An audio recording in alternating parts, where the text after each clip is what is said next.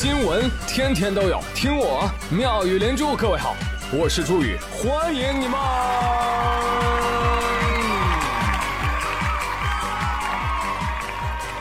谢谢谢谢谢谢各位的收听啦！友情提醒啊，朋友们，九月份的工资呢，大家千万不要乱花啊，因为要准备十月份的份子钱。十月份的工资呢，也不要乱花啊，因为马上就双十一了。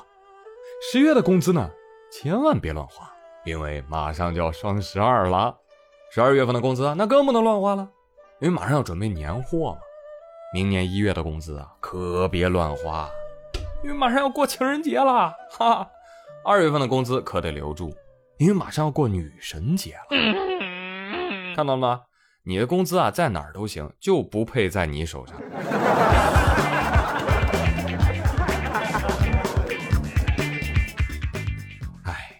物价都涨这么多了，工资不涨，工资不涨也就算了，这秤怎么还涨了呢？九月十六号，辽宁大连一小女孩路边买水果，商贩大姐啊非常热情啊，给她称了两斤冬枣，但此时路过一陌生大哥，嗯。一眼啊，只一眼就看出了这个大姐啊，卖水果是缺斤少两。那问题是，他为什么能够一眼看出来呢？大哥说：“因为我就是做水果批发的。”随后他就跟商贩理论起来了：“大姐，有你这样的吗？啊，你欺负人家小姑娘是不是？两斤水果你能给人少半斤？”商贩大姐一开始还不承认：“别吵吵，别吵吵，谁说我少放了？来来来来来。”小姑娘，你让他重新过秤。来来来，我们看看，这一过秤，果然少半斤。给老子闭嘴！哎呀，这大姐自知理亏，便连声道歉，又往袋子里面塞了点枣。大哥依然愤愤不平：“你这也太黑了！做生意没这么做的，不能这么欺负人，知道不？”说的对。我的妈！买两斤少半斤，简直重新定义童叟无欺呀！嗯啊，儿童老人没一个不欺骗的。啊，缺斤少两这种事儿，确实我见得多了啊。上一次见还是上一次见的时候。说到欺骗，王二胖特别有话要说。我就说说感情欺骗吧，我能忍受你骗我一次，但如果你还骗我，那就当我没说。我也不想被骗啊，可是女孩们为什么只骗我一个人？嗯，还不是因为喜欢我。行了行了行了，走走走走开。我们说正经话啊，就这种销售欺诈，在我们的消法第五十五条当中明文规定，经营者如果有欺诈行为，应该增加赔偿的损失。损失的金额应该为消费者购买商品价格的三倍，不足五百元的也要赔五百。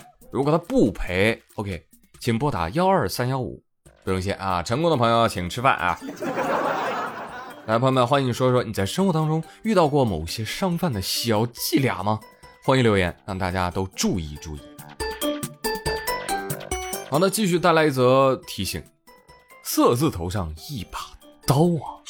到这个我可就不困了。前两天云南曲靖，一个男子单枪匹马上门见陌生女网友，推门一看，哟，这位大姐，我们是不是很熟啊？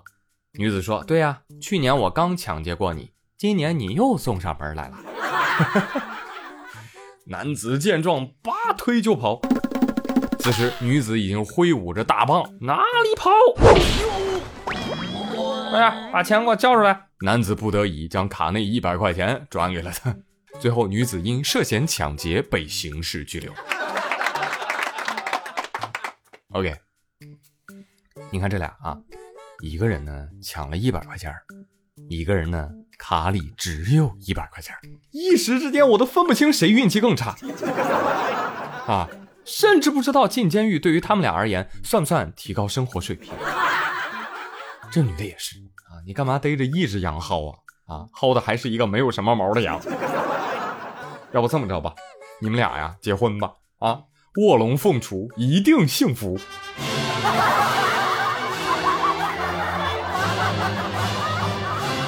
啊。幸福的模样呢，大致相同；不幸的人各有各的不幸。你比如说，浙江宁波有一个九岁的小姑娘，啊，她就很不幸，哈哈，这很不幸，为什么要笑着说呢？因为她一做数学题呀，她眼睛四周就过敏。妈妈，妈妈实在做不下去了，这道题辣眼睛啊！揉揉揉，他妈，你别动，我看看怎么回事。眼睛周围一圈的红疙瘩啊，做其他作业都不会过敏。后来呢，孩子的妈妈就带她去看医生了。这个女孩呢，从小就过敏体质，可能啊对这个数学啊有比较强烈的恐惧心理，心理因素比较大，就导致过敏症状。小朋友们看到没有？人要是被逼急了，什么事儿都做得出来，除了数学题。其实我小时候对数学也过敏。我不光接触数学会头晕、乏力、精神倦怠，而且在这个数学考试之后呢，我的皮肤上还会出现不同程度的痕迹啊，痕迹的总面积与考试的成绩成反比。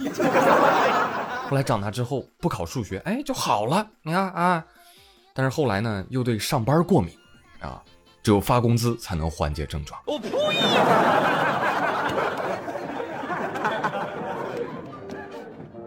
再来给大家介绍一个暖心的孩子。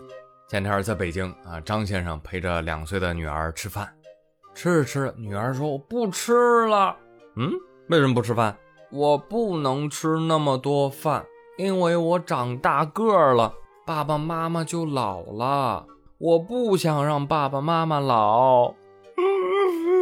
朋友们，对不起啊，没有控制好情绪，尤其现在有孩子了，我就不能听到这些话。张先生介绍说：“我跟妻子话都挺少的，这女儿反倒还挺能说。女儿平时吃饭吃也挺好的，那天不吃饭还说了这么个理由。虽然很想揍她，但是心里面挺感动的。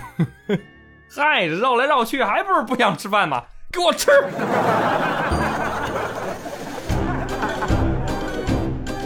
啊，这个理由编的实在太好了，照这个逻辑下去。”爸爸妈妈，我不想上学，我怕我毕业了，爸爸妈妈就老了。这 王富贵他闺女也这么跟他说过。哎呦，当时把王富贵说的哭的哟啊！没过几天，直接又问富贵：“爸爸，你什么时候死啊？”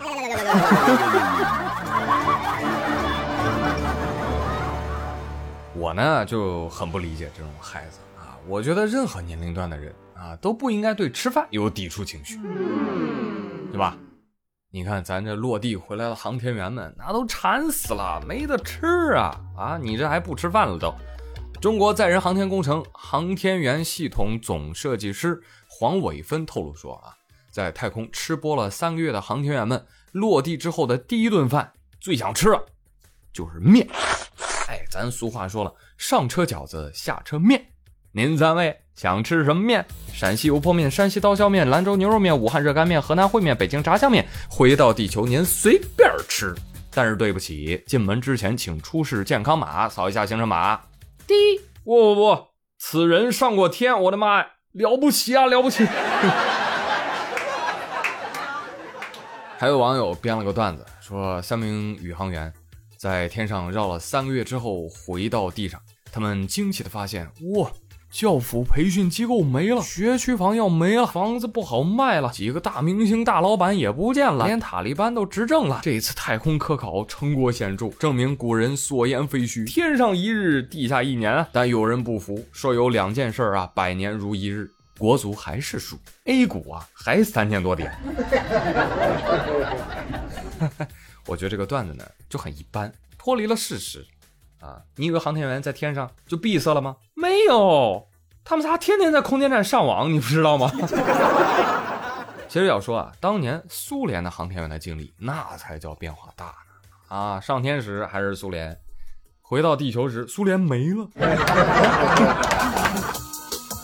好吧，还是这些网友格局大啊，关注的点就是不一样。我呢就关注宇航员中秋节都能回地球团圆。